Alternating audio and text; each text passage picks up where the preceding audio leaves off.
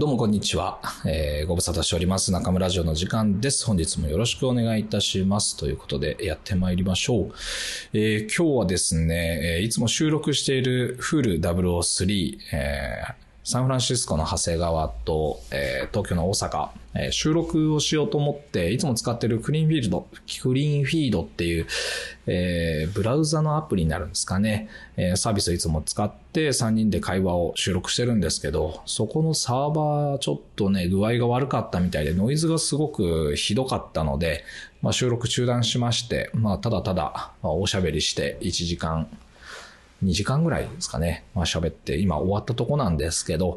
まあ、ちょっと定期配信ということで、今この中村城の時間ですも、えー毎週やってたものを月に1回に、えーしれっと変更しましてですね、まあ今なんとか月に1回更新っていうのを継続できるように頑張ってやってるんで、えー今日もね、えーこれ自分で一人で撮って、久々に一人で撮ってるんですけど、まあどうでしょうね、喋ること。いろいろあるっちゃあるしないっちゃないっていう感じで。まあやっぱ3人で話してる方が面白いんですよね。僕一人で喋ってるよりも、やっぱこう、3人で会話してる方が、こう、深いところまで、えー一緒に話ができて、まあ、非常に面白いなというところで、今日も、まあ、後半ちょっとね、その話も軽くできたらいいなと思ってるんですけど、うん。まあ、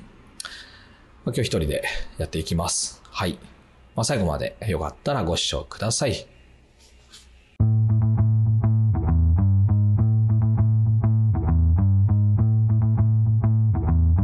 中村城の時間ですねというわけで、まあ今日ちょっと寂しいですし、僕しか喋らないんで、えーどうなるかなというとこなんですけども、えー改めまして中村城の時間です。よろしくお願いいたします。先日ですね、先日っていうともう2週間ぐらい経ったのかな？ですけど、3月の26日に、えー実はその EVC 補助金っていう、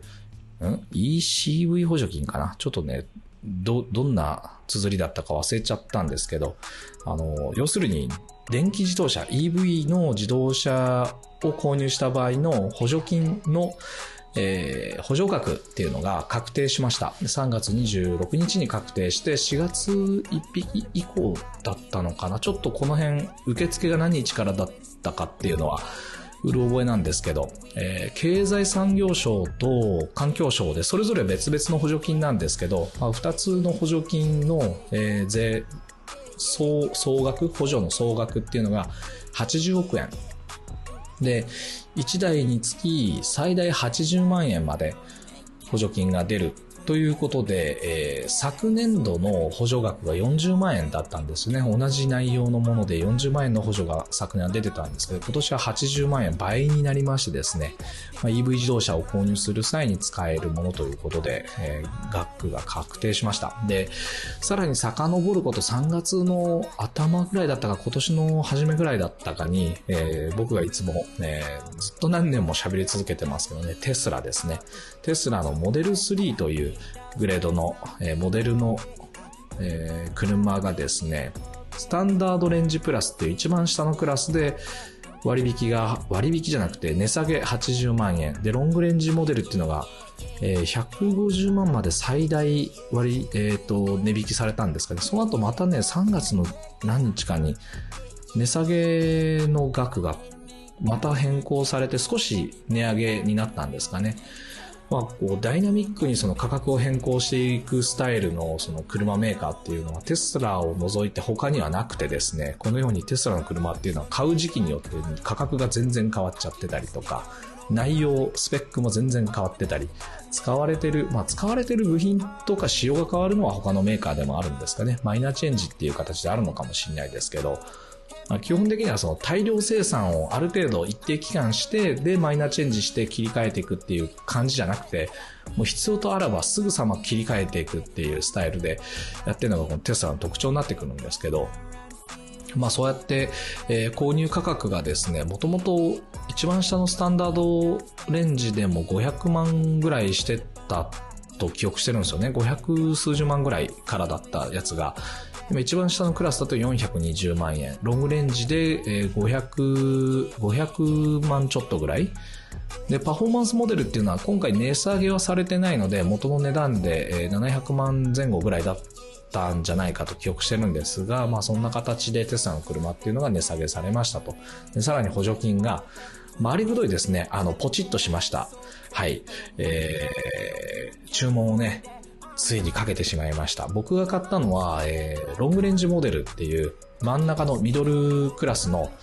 えー、モデルになるんですけど、まあ、細かいスペックとか、そういうのが知りたければね、あの、テスラのウェブサイト見てぜひ見てください。で、買いたいよっていう方は、え概要欄にリンクを貼っておりますので、えそちらから、えー、注文かけてもらうと、僕もそうなんですけど、そのリンクを使って購入された方はですね、スーパーチャージャーっていう充電器が、まあ、全国いくつかあるんですけど、スーパーチャージャーの充電をする際に、1500キロ分かな？の充電が無料特典みたいな形で、まあ、少し特典ついてくるんでよかったら、まあ、それ使ってみてください。うん。もうね、ほんと長く待ちましたね。待ってたっていうより、まあ買うタイミング、まあ買える価格、簡単に買える価格じゃないので、なんかね、富裕層の人がポチッと買うような感覚ではもちろん買えないので、えー、もともとモデル X とか S とか最初に出てた S とかでも、うん、やっぱ1000万超えてくるし、X 買うと1500万ぐらいまあ、こんな車をね、買えるような身分ではないので、なかなか辛いぞと。で、モデル3を予約したのが2017年の末頃に予約をしたんですけども、その後、2019年ぐらいかな、19年の夏だったか秋だったか、なんかそのぐらいに日本でも、えー、発売開始されて予約してた僕のとこにはまあ早速さあ買えるようになったんでどうぞっていうメールが届いたんですけど、まあ、そのタイミングで僕はすぐに購入しませんでした。まあ理由はね、いろいろあるんですけども、一番やっぱお金ですよね。まあ高い。とにかく車なんで、えー、700万なんてね、そうそう簡単に車買える金額じゃないわけじゃないですか。で、保留してて、で、この度500、僕、込み込み550万ぐらいで車を注文出したんですけど、まあ、あの、なんとかローン払えなくもない金額だなと思いましてですね、今回ま購入に至りました。で、補助金もついたりとかしていくと、まあ、もう少しね、安く、実際には持ち出しは安く買えるようになったので、買ったんですけど、注文出したんですけど、まあ、これについてはですね、その、お金だけじゃないんですよね。あの、後押しになったのはもちろん値下げだったりとか補助金っていうのが、もう間違いなく後押しにはなってるんですけど、まあ、驚くべきことはですね、やっぱ僕テスラすごいですよみたいなことを言い始めてもう数年経過してますけど、おそらくこのラジオを聴いてくださってる皆さんはその話をね、何度も聞くたびにですね、テスラちょっと気になってたんじゃないかと思います。で、株式をね、購入した方も僕の周りでもちらほらいますよね。店でもずっと僕テスラの話してたんで、で、まあとんでもない爆上がりを株価もしたわけですよ。で、でなんでそんな風になってきたかっていうところのポイントになったのがやっぱ DX。デジタルトランスフォーメーションですね。テスラがやってるビジネスモデルがそもそもすごいから、車も売れるし、ビジネスもうまくいくしっていうね。で、かな、決してその、テスラ自体、イーロン・マスク自体が順風満帆に会社を、こう、業績を上げてるわけじゃなくて、まあ、常にこう、資金難、倒産の危機と、背中合わせでずっとあの会社っていうのはこう推移してて、今でも、その今でこそかな今でこそすごく資金潤沢に持ってはいるんですけど、それでもね、やっぱやってること、ビジネスとしてこうアグレッシブに攻めてる内容からすると、十分な資産があるとは必ずしも言えないわけで、えー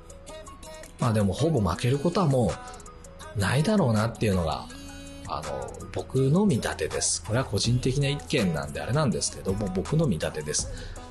えー、テスラ一強だなと感じてますね。あと他にもやっぱ中国メーカーであるとか、えー、最近だとヨーロッパ勢、メルセデスにしても、ポルシェにしても、あとフォルクスワーゲンにしてもですね、EV、EV シフトとまあ呼ばれてたりもしますけど、これをやらないことにはもうテスラに追いつけそうにないっていうのをひしひしと感じているんだなっていうのが伝わってきますね。実際にその会社のね、代表の方 CEO なんかが記者会見とかの中で、えとにかくテスラに追いつかなきゃいけないっていうことを海外のメーカーの人たちっていうのはメーカーのその代表の人たちっていうのは語るようになってきました。で、あれを公に言うっていうのはめちゃくちゃリスクがあると思うんですよ。メルセデスとか、一流メーカーですよ。フォルクスワーゲン、ポルシェ、超一流メーカーです。まあ、このあたりの人たちっていうのがテスラに今のうちに追いつかないともう離される一方だみたいなことを、こう、プライドをですね、かなぐり捨ててるもしくはプライドがあるからこそそういう発言につながってるのかなと思いますね。で、一方、国産のトヨタ、トヨタの秋夫社長なんかっていうのは、めちゃめちゃテスラ好きな人で有名ですよね。もうほんと初期のロードスターかなんかも持ってたんですかね。で、乗用車としてはモデル S を乗っていて、で、当時そのテスラと業務提携した時なんかもテスラっていうのはすごい会社だよみたいなことをね、こう言っていたんですが、やはりね、こう、ガソリン車を作ってる、まあ、ハイブリッド車を作ってる、ね、最近だと水素自動車なんかを推している日本代表する企業のこう代表なわけじゃないですか。だからステークスホルダーになってる人がめちゃくちゃ多いわけですよね。その産業構造的に、こう、下請けの会社さんですか、関連企業さんもいっぱいあるし、部品なんかを作ってる会社も含めるととんでもない社員っていうのを抱えていて、ガソリン車から EV にこう切り替わってしまうと、いきなり切り替わってしまうと、多くの人が職を失ったりとか、まあ産業そのものがですね、ガタつくぐらいの規模をトヨタ一社で抱えてたりするんですよね。そうなると、トヨタさんもなかなか自分の思ったことをそのまんま口に出すのが難しい立場にあるのは間違いないと思います。でそんな、そんな中でですね、やっぱそのトヨタはやっぱあくまで日本の企業で保守的だとは思わないですけど、やっぱでも保守的にならざるを得ない、こう、環境からはなかなかトヨタさんでも、トヨタ秋夫さんでも抜け出せないんだなっていうのを感じるわけですね。やっぱガソリンとかハイブリッドというのはまだまだこれから主流ですよっていうことを、まだ今でも言っていたりとかね、自動運転にしても、もうすごくこう、高度なレベルのことができていますっていうのを公言しながら、ただ実際に走ってる車にはそういった自動車ないわけですよ。一方、テスラっていうのは、この1月、2月、3月のこの第一四半期で、さらに言うとそのモデル3の売り上げだけ、売り、えー、なんですか、販売台数だけでも21万台ぐらい出荷されたっていう風にね、この間公表されてましたけども、まあ、とんでもない数の車がもう今すでに売れ始めていて、それは市場が1円の広告費も使わないテスラが世界で一番車を売ってしまってる現状っていうのがね、もう如実に物語ってんのかなと僕は思います。で、iPhone が出た時に、僕はまあ当時 iPhone が出た時に、そんなに意識せずその iPhone を、まあ単純に携帯と iPod 一緒になってれば、あの、二つ持って歩かなくていいなぐらいの軽い気持ちで買って、そのスマートフォンの持ってるポテンシャルっていうのを、割と早い段階で気づくことができて、その気づくことができたからこそ、次、どのようなシーンがこう市場に出てくるのかっていうのに、こう触れることができたからこそ、えー、今の自分がこう、あるなというふうに感じていて、だからテスラの車っていうのも、これからのこう時代をこう語る上ではもうなくてはならない。情報だけ知ってるんじゃ十分じゃないっていうふうにずっと何年も感じていて、ただやっぱね、価格、あの、買えない。iPhone は頑張ればね、こう、学生でも買えますけど、やっぱね、500万とかの車僕、今までの人生で買ったことないですよ、そんな高い車。今乗ってるポルシェだって20年前の中古車ですからね。えー、元はその500万以上するような車でしょうけど、僕買った時っていうのはそんな高い普通の乗用車ぐらいの価格で買ったわけですし、で、もっと言うと新車を買ったのは初めてですね。40にして新車を買ったのは人生で初めてです。で、えー、僕の人生で車を新車で買い替えることはず、もうずっとないだろうっていうふうに自分で思ってましたね。それはやっぱその価格とその価値の問題ですね。買った途端に値段がね、どんどん下がっていくものに、そんな大金投じてもしょうがないっていう。だから値打ちと価格のバランスが取れてる市場価値にこう変質したぐらいの程よいものを当時いい車だったと言われているものを買うっていうことに重きを置いてきたので、車を新車で買うことがあるなんて思ってもみなかったんですけど、まあ、今回はね、そういう自分のこうポリシーみたいなものがいくつもねじ曲げられながら、でもやっぱ興味とか関心、あとはやっぱね、こう、突っ込んでいきたい、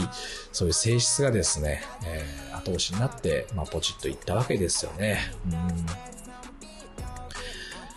いやー、ちょっとね、いろいろと不安です。まあ正直ね、そんな安くないですからね、ローン払っていくのもそんなに安くないですよ。で、払えない金額じゃないから買うんですけど、正直その車なんで、資産価値、うん、車自体の市場価格という意味ではなくて、その投資に対してのリターンがないわけですよね。もう家と一緒です。住む家と一緒ですよね。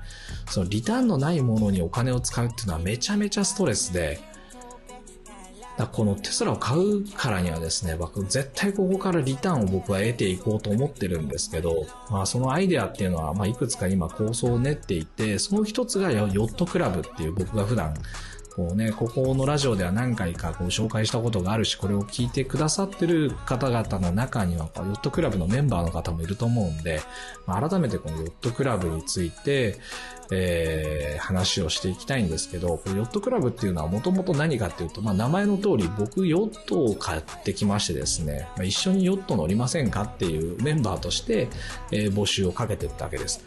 で、ヨットって皆さんね、こう、お分かりの通り、いらないですよね。で、これ僕も同様なんですよ。僕ヨットに興味があるわけでもないし、いらない、不要なんですよね。でも、そのヨット買ったわけです。なぜかというと、希少価値が高いからですね。あの、ヨット乗ってみたいけど、欲しいかって言われるといらないものじゃないですか。で、世の中にいるほとんどの人が僕と同じ意見だと思うんですよ。ヨット乗ってはみたい。一度ぐらい経験してみたい。でも、自分で所有してほしいかっていうと、そんな別に、ね、こう、羽振りのいい人生を歩んでるわけじゃないからいらない。これ正解だと思うんですよ。ということはですよ、希少価値がま非常に高いと。だか僕がヨットを持っていることで、そこに乗ってみたいな。いらないけど。いらないけど乗ってはみたいっていう人が、人が集まる場所にはなる。プラットフォームにはなるだろう。で、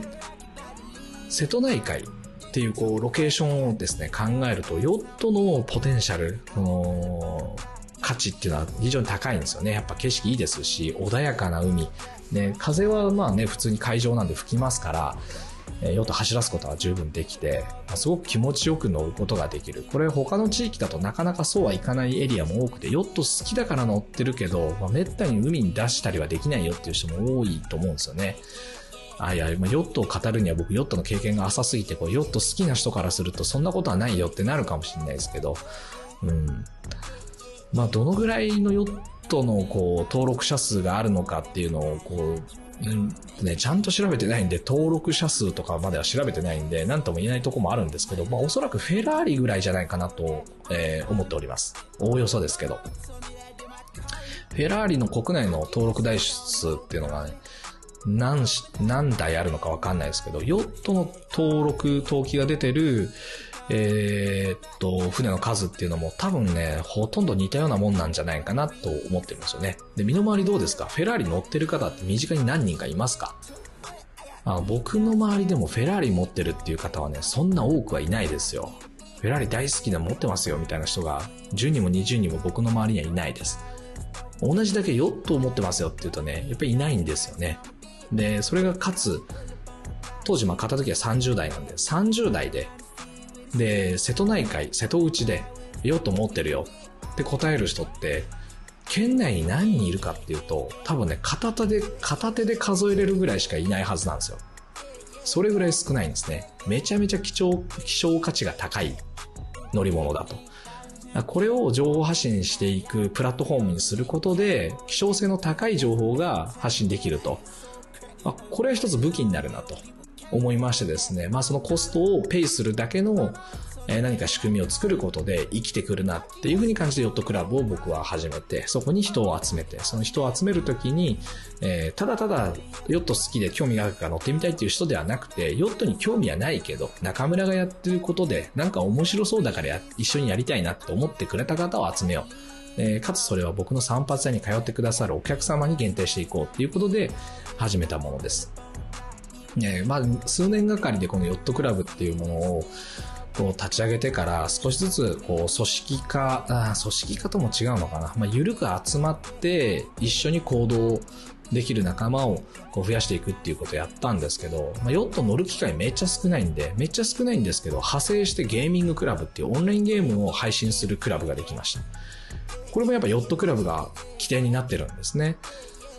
で、アパレルを自分で服を作ってそれを販売してみたいっていう人が現れました。これもヨットクラブの中からそういう話がこう立ち上がった時に僕はもともと中村商店っていうね、こう業務用のアパレルですけど、普通のカジュアルなアパレルを作ってる会社で僕は業務用のものを作ってもらってるだけなんで、むしろそのカジュアルの服作る方が簡単なわけですよね。彼らの本業ですから。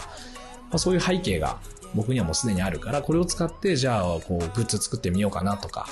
で、リングですね。クラブリングっていうのを今回作ったヨットクラブのメンバーがいるんですが、これも、えー僕は散髪屋の方でクラブリングっていうのを毎年作ってお客様に共有してるっていうものがあって、コンセプトを、コンセプトをこう思いを込めたリングを毎年1個ずつ作るっていうのをやってるんですけど、なので、ジュエリーデザイナーさんがいて、それを生産できる背景があるということで、じゃあヨットクラブとしての、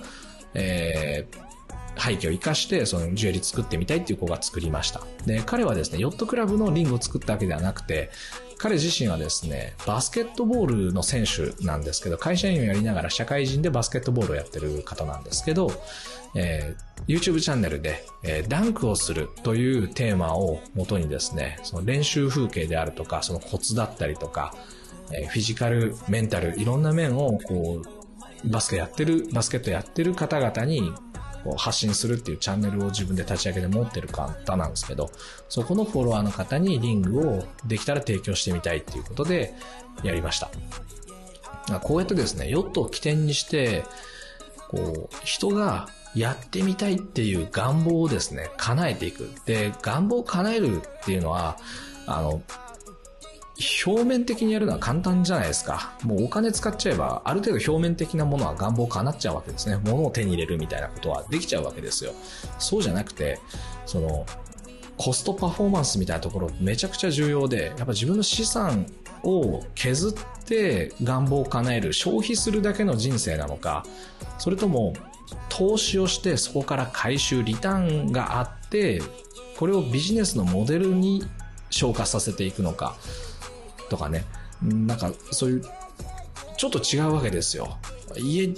えーなんて言ったらいいかな、サラリーマンの人たちとかっていう言い方すると語弊があるんで、まあよく、より多くの人は、より多くの人は、えー家を買いますよね。で、おそらく住宅ローンで買うと思います。3000万、4000万、5000万とかね、高い家買う人はそのぐらいまで出すでしょう。ローンで買うんですよね。で、その、仮にまあ、じゃあ4000万としましょう。4000万円で家を買いました。自分の人生の中でその4000万の投資に対して、いくらのリターンがあるんですかっていうと、リターンがあるって答える人ほとんど多分いないと思うんです。住宅に関して言うと。だから、お金はめちゃめちゃ使うけど、得るものはあんまりないわけですね。借金をたくさん作るっていうことに他ならなくて、いや、それでも、こう、綺麗な家に住めるからいいんじゃないかっていう方、えっ、と、幸福感っていうのは人それぞれなので、別にそれを否定することはないんですけど、4000万円のお金を投資するんであれば、結構何でもできるよっていうのは、会社とかでも、2つ3つぐらい小規模だったら立ち上げれるし、店舗だったら同時に2店、3店舗、頑張れば4店舗、4店舗は難しいかな。3店舗ぐらいだったら頑張れば同時に立ち上がるぐらいの予算規模ですよ。うん。そこから得られるリターンってじゃあどのぐらいあるんですかって言うと、まあそれはうまくいくいかないがありますけど、10ゼロで全く完全な失敗をした場合、どのぐらいかっていうと、住宅を買ったのと同じようなリスクですよ。でも、うまくいった場合っていうのは、住宅が同じ4000万円の住宅、えっ、と、家がいくつか建てれるぐらいのリターンがあったりする。これぐらい、こう、インパクトのでかいもんだと思うんですよね。だからこの辺のフィーリング、なんだろうな、こう感覚、金銭感覚とか、ね、リテラシーの部分っていうのが、こう、一般論とはちょっとずれてるかもしれないですけど、僕はそれは大事なことなのかなというふうに、えー、感じておりましてですね。まあ、ヨットクラブっていうのは、まあ、そういうきっかけになっていけばいいなと。こう、悶々と生きてる、こう、会社で悶々とやってるっていう話を聞けば聞くほど、なんで自分のポテンシャルを持って活かす場を自分で自身でこう作っていかないんだろうなっていうのは、割とこう不思議に思ってた節がありますので、えー会社員の方々を中心にですね、まあそういうクラブを立ち上げたっていうことですね。でこのヨットクラブに関してはですね、まあ、あの、いろんなグッズをこれから販売したりとか、ブログを書いて情報発信したりとかっていうのを徐々に始めていくつもりでいます。で、うん、僕も、えー、テスラの話とかっていうのは、床屋のブログで書くのもおかしいし、中村商店のブログで書くのはもっとおかしいしっていうことで、やっぱ自分の出したい、アウトプットしたい情報を出す場所としてはですね、まあ、ヨットクラブすごく都合がいいんですね。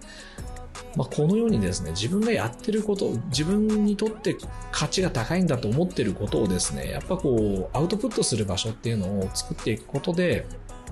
をリターンにつなげていくノウハウとかを積み立てていけたらいいなとまあ、思っていますね。えー、で、ゆくゆくはまあ僕ヨットクラブ自体を株式会社にしたいんですね。あの、組織化したいし、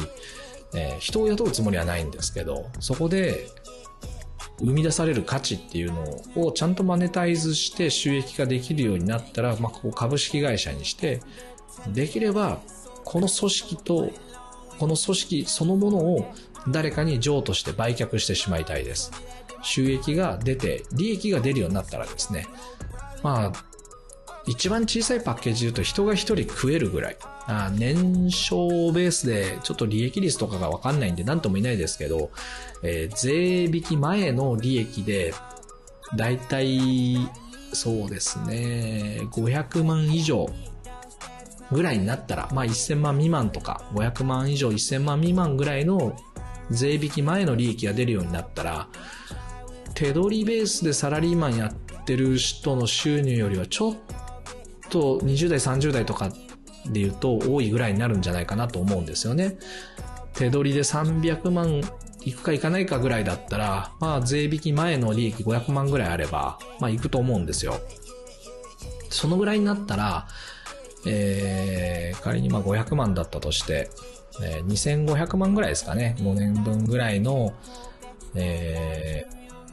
ー、利益を見越して5年なんで、そうですね、2500万ぐらいで売却できたらいいなと思ってますね。で、まあ、いきなりこの2500万払ってくれたら売りますよっていうわけではなくて、まあ、ここも、えっ、と、配当っていう形で僕が株式会社のオーナーになれば、まあ、その配当を設定してですね、2500万をな、なんだろうな、10年ぐらいかけて、え、戻してもらう計算でもいいし、えー、まあそのやり方とか売却の方法は別に何か今プランがあるわけじゃないんですけど、まあそうやって投資したあものに対してですね、回収していけたらいいかなと思ってます。だからヨットを買ったということが最初の投資の第一歩だとかして考えると、まあ利益が出るようになって2500万ぐらいの回収ができれば、10年、10年で売却まで仮に行けたとして、あと5年あるかないかとか、違うな、もうちょっと最近だな。3年前ぐらいに買ったとしたあと7年ぐらいですね。まあ、仮に10年かかって2500万と利回りどのくらいかな。あまあちょっと計算し始めるともう電卓叩き始めるんで、まあ、キリがないんですけど、あの、全然損はしないですね。ちゃんと利益が残る。で、10年で運用コスト考えると、ヨット最初に買ってきてなんだかんだで年間50万ぐらい、その投資は使ったんですかね。そっからまあ、年によってもちょっと変動はあるんですけど、まあ似たようなコストはかかってるはずなので、仮にこれまで250万ぐらい使ったとしたら、まあ10倍ぐらいでバイアウトですね。うん、そうすると利回りかなりいいですよね。うん、で、売り先としても見ず知らずの人にこう売ってしまえばいいやっていうことではないので、まあ、もちろんその中で生まれた売り上げをちゃんと分配して残った利益ですからね、分配するときには参加してくれた人たちにどんどん還元するわけですよ。だって活動するのは僕じゃないですからね。活動した人に活動した分に相当する利益がずっと生まれ続けるという前提の話です。うん。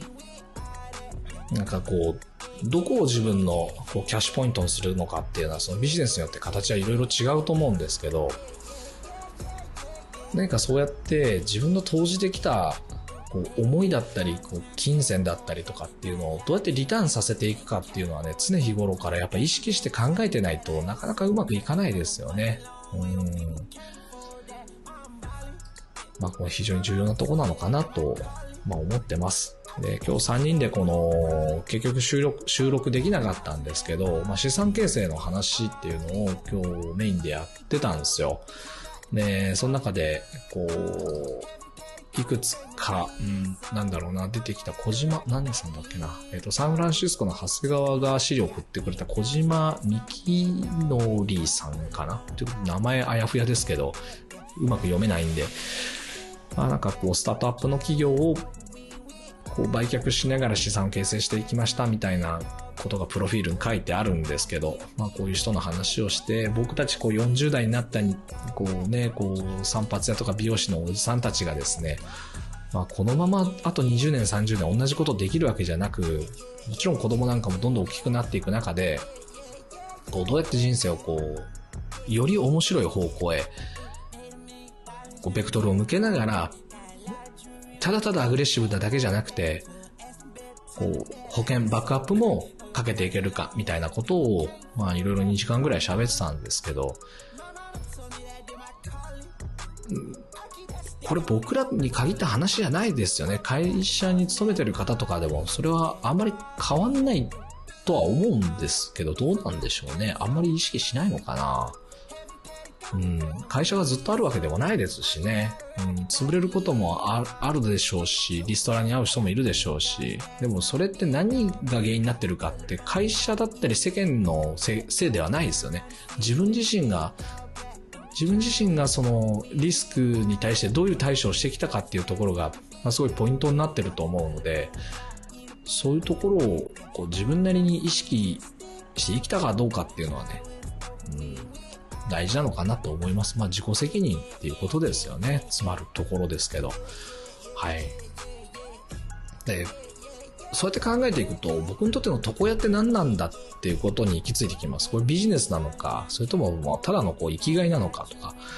で、もう今、この年になって、ここまで来るとはっきり言えることがあって、それ何かっていうと、えー、僕にとっての散髪っていうのは、もうこれも生きがいですね。生きがい。商売にしていますけど、これ生きがいの方です。で、ビジネスっていうのはまた別資産を作るとか、こう、食っていくみたいなことで言うと、これまた別の枠組みだなと思いますね。生きがいになる散髪屋をしながら食っていく。これ、あの、両立できるんで不可能じゃないんですけど、スケールが自分のやりたいことのキャパをこう賄えないんです、散髪屋だけでは。もっとやりたいことがいっぱいあって、もっとお金かかっちゃうから。で、もっと蓄えがないと子供たちに十分なこう、環境を作ってあげれないって考えると、床屋では不十分なんですよね。だから、生きがいだと思ってるこの床屋をお金のために増幅させるのは僕の中ではね、ちょっとやっぱ感覚が合わないんですよ。あ一人でやりたいなとか、人を雇うのはちょっと辛いし、店舗をいっぱい展開することが僕の生きがいではないし、売り上げをたくさん上げるためにお客様にたくさん来ていただくことも僕の生きがいには合わないんですよ。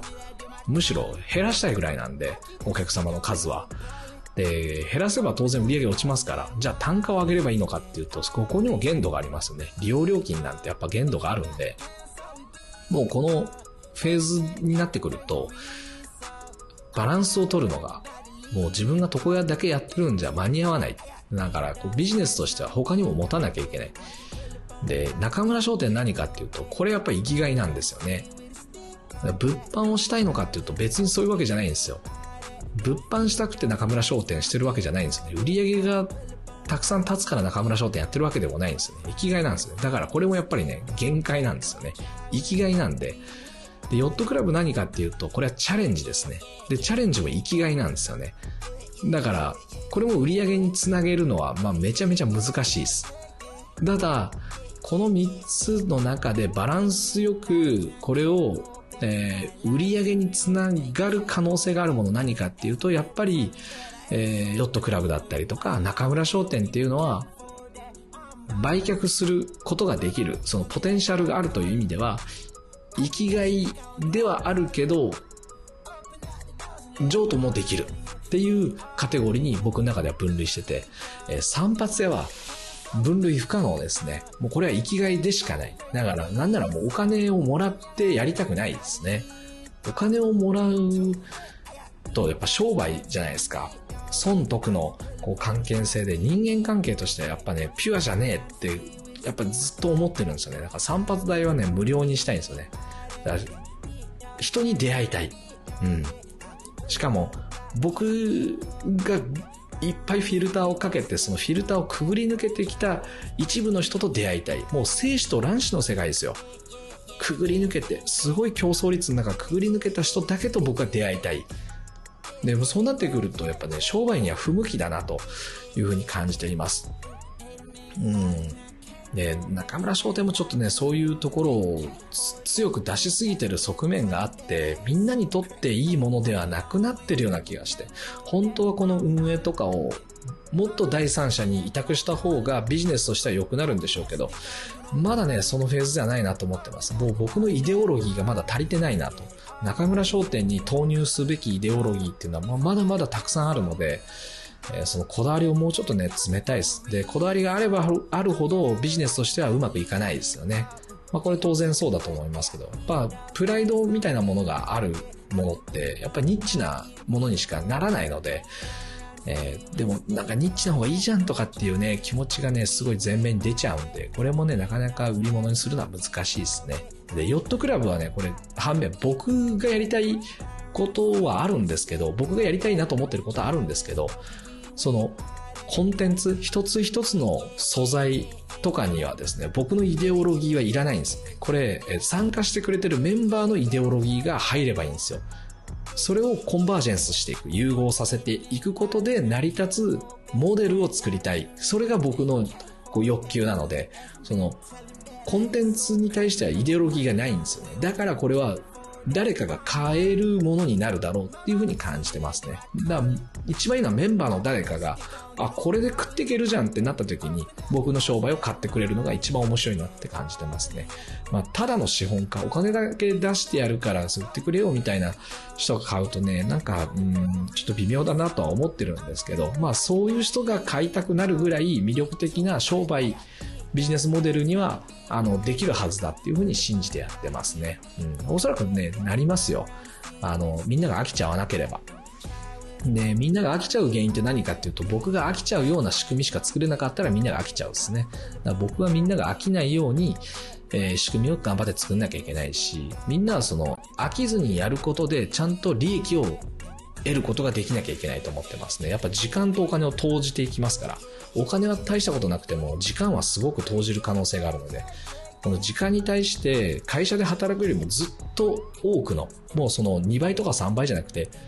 何十倍とかね、っていう規模の利益を享受する、その受け取れるぐらいの、えー、モデルを作らなきゃいけないし、まあそのポテンシャルはあるなというふうに感じていますね。えー、まあ一人で喋るとね、こうなかなか深掘りするの難しいですよね。こう具体的にそれってどういうことみたいな合いの手が来ると、あ、これはこういうふうに考えてるとかね、こう合いの手が入ってくると非常にやりやすかったりするんですけど、まあなかなかこれ難しい。一人でやると難しいです。って言いながらももう40分ちゃんと喋りましたんでね、まあ今日の放送はこのぐらいにしていきたいなと、えー、思っております。えー、長い間、ご視聴ありがとうございました。まあ、そうですね。一人で撮る機会っていうのはそんなにこれからも増えてはいかないでしょうけども、えー、時折こうやって一人で収録することもまた、えー、再開できたらいいなと思っております。はい。ではまた次回、次はね、おそらくフル003の3人で話した収録分になると思いますけども、えー、よかったらまた聞いてください。ありがとうございました。ピース。